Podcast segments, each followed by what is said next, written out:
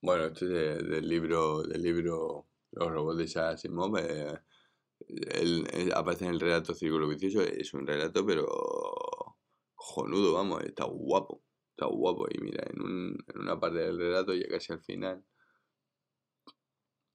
dice... Vamos a leer aquí un poquito. Para mí está borracho, declaró Donovan enfáticamente, y todo lo que sé es que se imagine que estamos jugando y no así. Es una cuestión de vida o de horripilante muerte. Está bien, no me atosigues.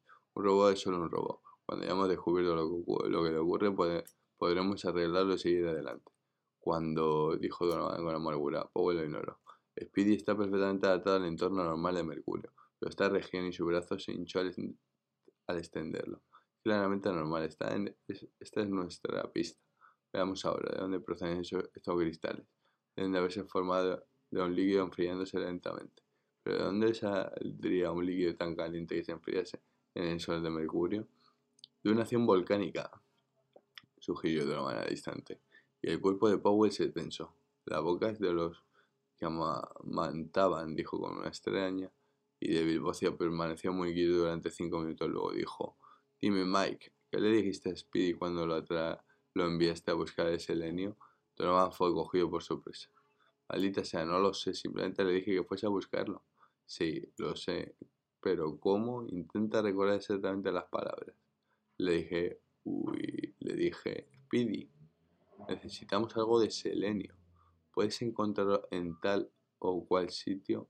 Ve a buscarlo. Esto es todo. ¿Qué otra cosa querías que dijese? No manifestaste ninguna urgencia en, la orden, ¿verdad? ¿Para qué? Era pura rutina. Powell suspiró. Bien, ahora ya no se puede evitar, pero estamos en un buen aprieto. Había bajado su robot y se había sentado apoyado contra el precipicio. Donovan se reunió con él y se cogieron de brazo. La distancia de la ardiente luz del sol parecía esperarlos, jugando al ratón y al gato. Y justo junto a ellos los dos robots gigantes eran invisibles por el rojo mate de sus ojos fotoeléctricos que los miraban fijamente imperturbables, inquebrantables e indiferentes. Indiferentes. Como todo aquel envenenado mercurio tan grande y mala suerte como pequeño en tamaño. La voz de Powell a través de la radio era tensa en el oído de Donovan.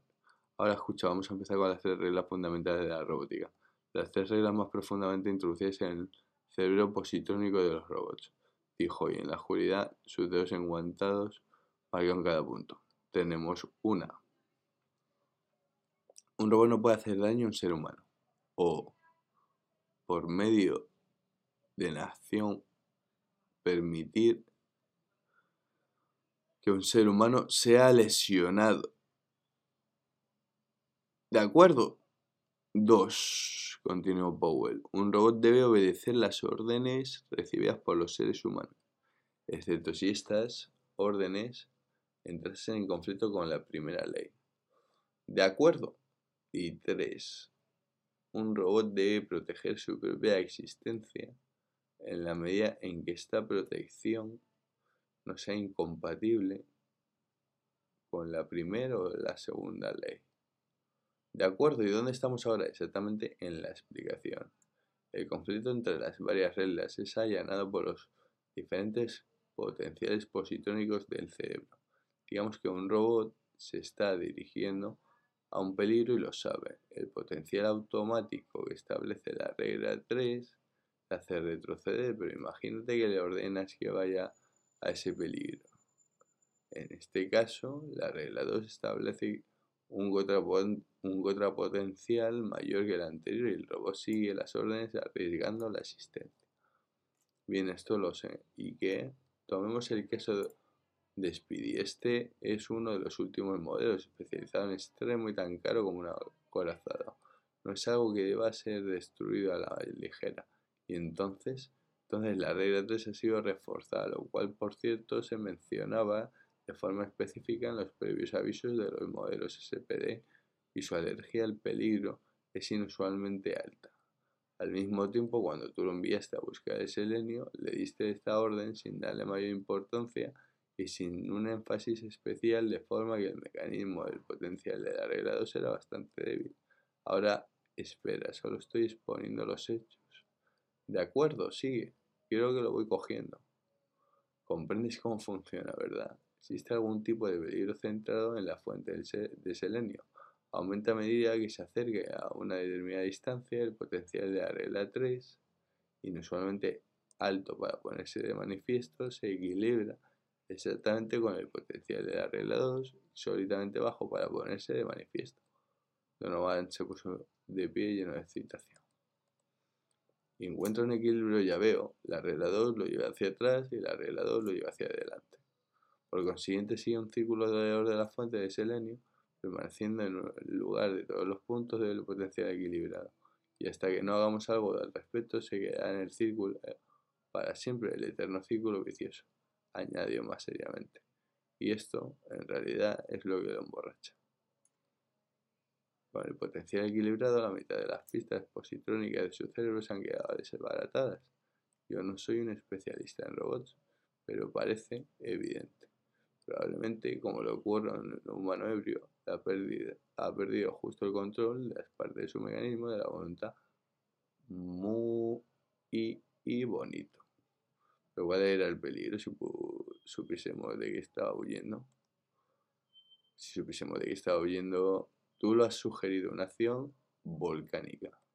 En algún lugar justo, junto a la fuente de selenio, hay una filtración de gas de las entrañas de mercurio, dióxido de azufre, dióxido de carbono y monóxido de carbono, mucha cantidad.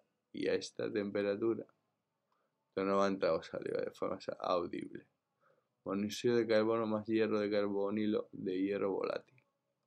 Y un robot, añadió Powell, es esencialmente hierro y prosiguió. Lúgubremente, no hay nada como la deducción. Hemos determinado nuestro problema menos la solución. Nosotros no podemos ir en busca de selenio todavía.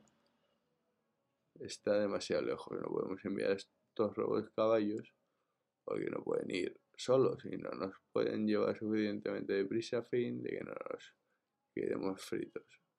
No podemos coger a Speedy porque el idiota piensa que estamos jugando. Puede recorrer 60 millas mientras nosotros caminamos 4. si va uno de nosotros, tanteó Donovan y vuelve cocido, siempre quedará el otro.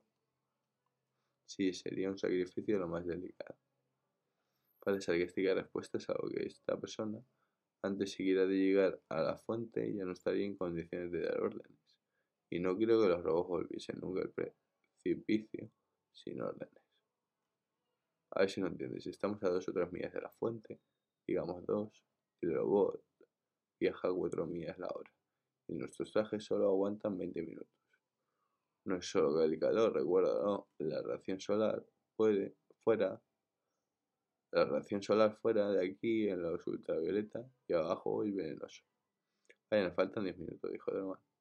Tanto como una eternidad.